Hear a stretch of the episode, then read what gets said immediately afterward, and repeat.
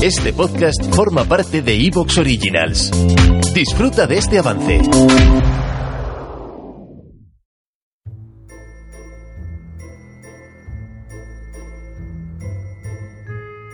Desde tiempos inmemoriales la historia de la humanidad ha estado sembrada de sucesos inexplicables.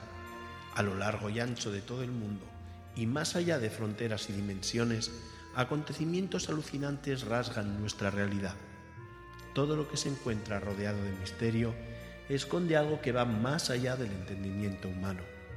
Intentemos dar caza a ese algo, indaguemos en lo ignoto hasta encontrar el factor enigma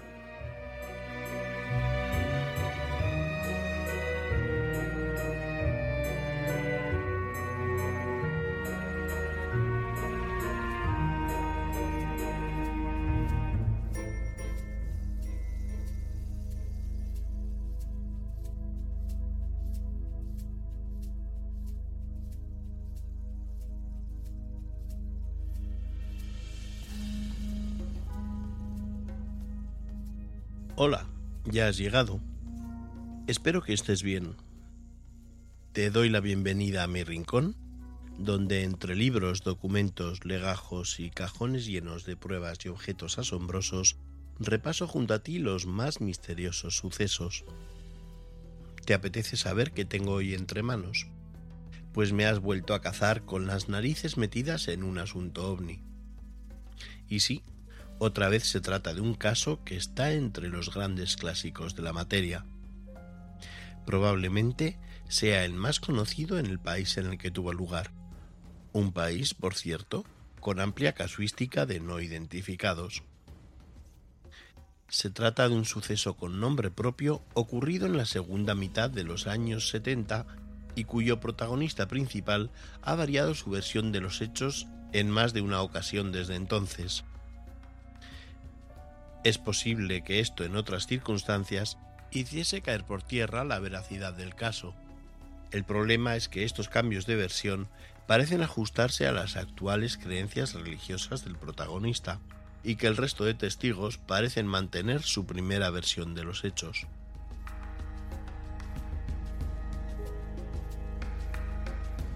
Tiempo atrás, nuestro protagonista anunció que estaba preparando un libro, que aunque teóricamente debería haber salido en 1999, jamás llegó a ver la luz.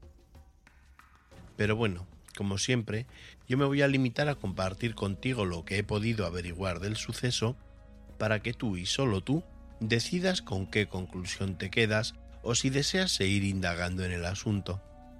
Quién sabe, quizá puedas encontrar el factor enigma de este caso. Tengo mis dudas sobre cómo clasificar el encuentro. ¿Podría ser un encuentro de primer tipo? Evidentemente sí. Hay unas luces que bajan del cielo y se sitúan a una distancia suficientemente próxima como para asegurar que no se trata de algo conocido. Del segundo tipo, también.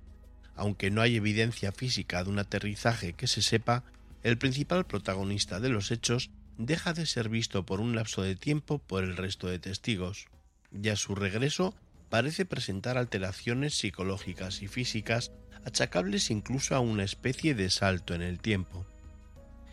Tercero o cuarto tipos, pues ¿qué quieres que te diga? Eso depende de lo que ocurriese con el testigo principal, que no está muy claro, pero si hacemos caso a los testimonios originales, podríamos hablar de una abducción, aunque bien es cierto que ese salto en el tiempo del que te hablaba antes transcurrió de forma totalmente inversa a la que suele ser habitual en estos casos. Quizá es el momento de que deje de darte pistas y comience a contarte lo que se dice que ocurrió en Pampa y Uscuma, a 5 kilómetros de la localidad de Putre, al norte de Chile. Quizá ya es hora de que te hable de aquel grupo de siete jóvenes soldados al mando del cabo Armando Valdés, y de lo que les aconteció aquella madrugada del 25 de abril de 1977.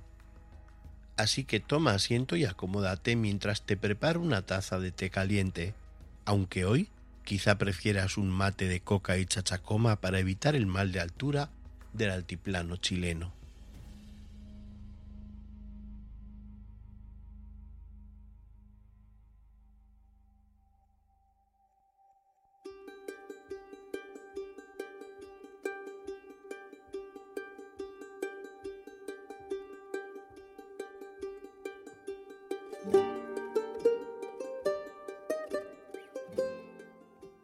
A través de la carretera internacional Chile número 11 que lleva hasta Bolivia, en plena precordillera andina a unos 3.600 metros sobre el nivel del mar, se enclava la engañosamente pequeña comuna de Putre. Y cuando digo engañosamente pequeña, me refiero a que pese a tener un humilde núcleo urbano, en el que viven las tres cuartas partes de una población de 2.765 personas según el censo de 2017 y al que ni siquiera llega la red de distribución eléctrica, dispone de una extensión de 5.900 kilómetros cuadrados.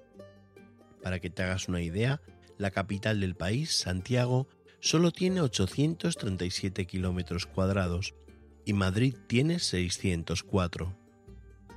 Eso implica una densidad de población media de un putreño cada 2 kilómetros cuadrados. Quizá esta comparación te sirva para hacerte una idea de lo extremadamente remoto y aislado del paraje. Además de una geografía volcánica con quebradas, cerros y pampas, y una climatología con un gran salto térmico entre el día y la noche. Si hoy en día paseamos por la población, veremos un trazado de callejas, a lo sumo empedradas, con casas bajas y sencillas, en las que viven sobre todo personas de la etnia aymara, que llegan a ser el 80% de la población.